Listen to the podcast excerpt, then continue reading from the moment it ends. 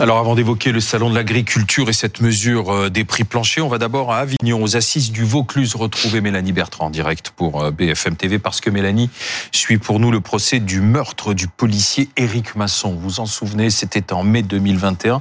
Et Mélanie, coup de théâtre cet après-midi euh, à la cour d'assises puisque le principal accusé est passé aux aveux. Oui, ce jeune homme, il s'appelle euh, Ilias Akoudad, il avait 22 euh, ans et depuis 2021, depuis qu'il a été interpellé et mis en examen, il a toujours euh, nié avoir tiré sur Éric Masson. Il disait jusqu'à présent qu'il n'était même pas sur les lieux de la fusillade, bref, qu'il était totalement étranger à cette affaire. Et aujourd'hui, coup de théâtre devant la cour d'assises, il s'est levé dans le box et il a reconnu les faits. Oui, c'est moi qui ai tiré sur Éric Masson. Alors tout s'est joué en, début d'après-midi, alors que sa mère était interrogée, qu'elle venait de redire à la barre qu'elle pensait euh, son fils innocent. C'est son avocat, maître Franck Berton, qui a euh, habilement amené son client euh, à prendre la parole. Il lui a lancé, est-ce que c'est le moment de, parler? Est-ce que c'est vous qui avez effectivement tiré sur Éric Masson ou alors est-ce que vous êtes innocent Et c'est à ce moment-là qu'il y a Sakoudat s'est levé, qu'il a redit ces mots? J'ai tiré sur Éric Masson, mais il a expliqué qu'il ne savait pas qu'il était policier. On rappelle qu'à ce moment-là, Éric Masson, il est habillé en, en civil. Il y a Sakoudat est contrôlé sur un point de deal. J'ai cru qu'il s'agissait euh, d'une transaction. Euh, bredouille euh, Ilias Akoudat qui a ces mots. Je voulais m'exprimer parce que je vois bien que la famille d'Éric Masson a beaucoup de questions. J'ai honte, dit-il. Il valait mieux que je m'exprime. Donc c'est un vrai, effectivement, coup de théâtre, revirement de la part du principal accusé qui avait toujours nié son implication dans le meurtre. Et Mélanie, avant le coup de théâtre, il y a eu un moment poignant ce matin aussi, c'est le témoignage du coéquipier du policier Éric Masson.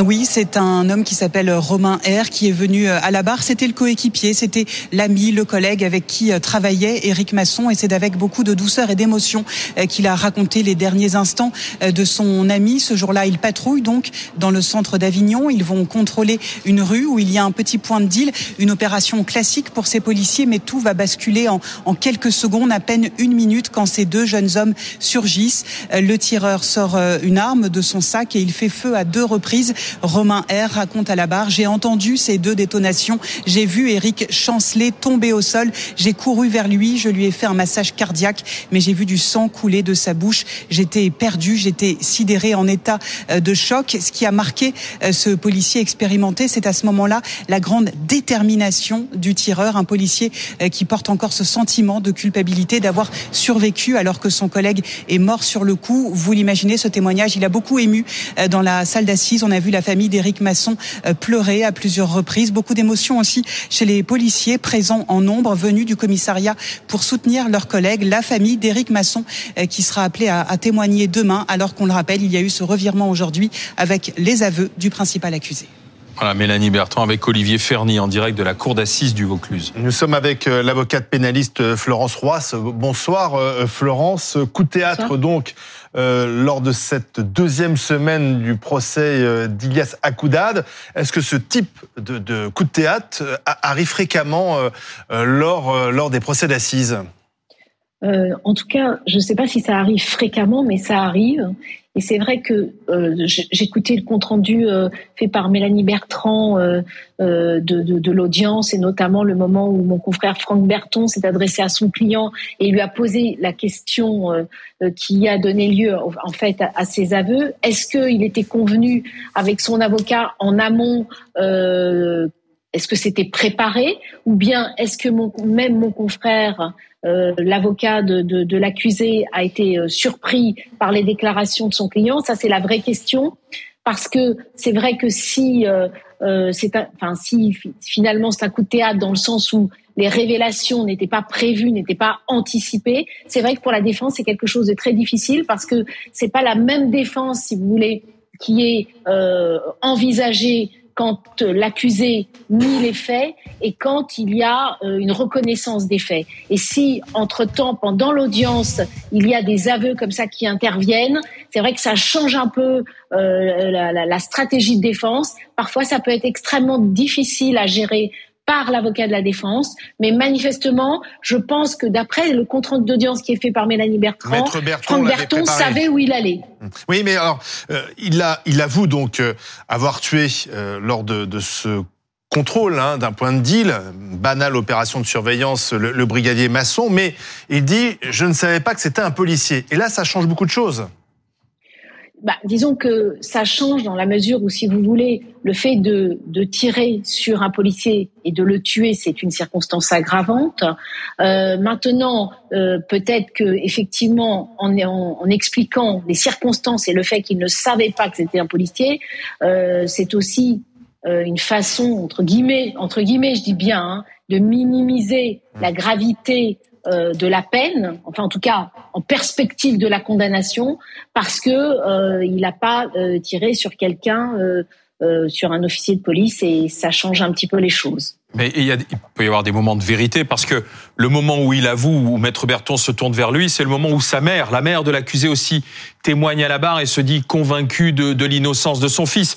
Donc il peut y avoir aussi ce moment de vérité, de relation mère-fils qui se joue à ce moment-là, ou de culpabilité qui, euh, dont il ne peut plus se défaire, ou euh, le, le, fils à ce moment-là, Maître. C'est vrai qu'il y a une vraie question qui se pose. Est-ce que ces aveux étaient anticipés, c'est-à-dire est-ce qu'avec son avocat, il, a, il était question, si vous voulez, de cette révélation, ou bien est-ce que cette révélation est un véritable coup de théâtre, y compris pour la défense, et dans le dans le droit fil de la déposition de la mère, parce que euh, finalement euh, euh, il a été sensibilisé mmh. par la présence et par ce que ce que disait sa mère et qu'il a eu envie effectivement de, de, de lui avouer, même à elle peut-être, tout ça, ce sont des vraies questions, mais en réalité, pour l'instant, euh, on tâtonne un petit peu parce que euh, on a le compte rendu de l'audience.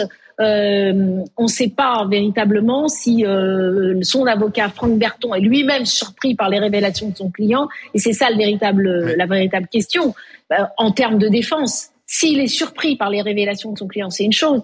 En revanche, si en s'adressant à lui, il savait pertinemment qu'il allait euh, dire les choses, c'est encore euh, une autre, ce que tout le monde autre chose. A, a, ce que tout le monde attendait, hein, la question qui se posait depuis le début du procès, allait-il enfin avouer? Mais euh, c'est un jeune homme là, euh, le, le, donc l'accusé de, de 22 ans, qui avait quand même été particulièrement remarqué pour son arrogance. Hein. Il se défendait, il expliquait qu'il était innocent, qu'il demanderait même à être indemnisé une fois son innocence attestée. Il avait dit ça en, en garde à vue. Donc il y a un changement total de, de, de oui. comportement. Est-ce que justement ce changement de comportement qui l'amène à avouer euh, son, son, crime euh, peut euh, lui permettre d'obtenir une peine moins lourde?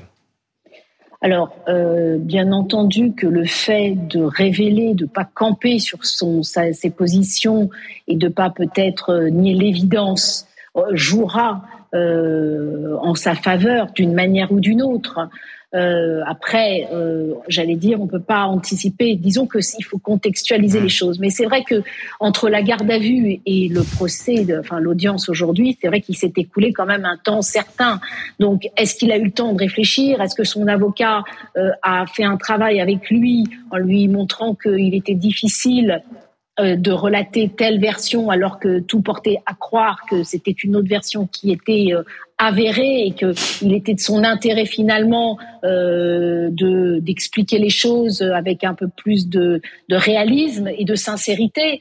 Euh, ça, ça fait partie, si vous voulez, à la fois de la confidentialité des relations entre l'avocat et son client, de la stratégie en second lieu de défense qui est décidée parce que l'avocat, quand il parle avec son client et qu'il prépare un, procès d'une telle envergure, notamment, mais dans tout état de cause, euh, l'intérêt c'est quand même de dire voilà, voilà où nous en sommes, voilà ce qu'il y a dans le dossier, voilà euh, vers euh, quelles sont les, les perspectives qui s'offrent à vous et quel est votre intérêt d'aller dans telle ou telle direction. Si vous niez les faits alors que, par exemple, il y a un certain nombre d'éléments qui sont quand même à charge, euh, vous prenez tel et tel risque. Si vous avez une autre posture, peut-être que ça pourra jouer en votre faveur. Après, c'est vrai que manifestement, il y a quand même une, une, un, c'est un coup de théâtre parce que c'était ouais. pas du tout anticipé a priori. Et puis, bizarrement, ça intervient en termes de, j'allais dire, de, de, temporalité au moment où la maman s'exprime. Mmh, voilà. Et peut-être que tout cela n'est pas un hasard.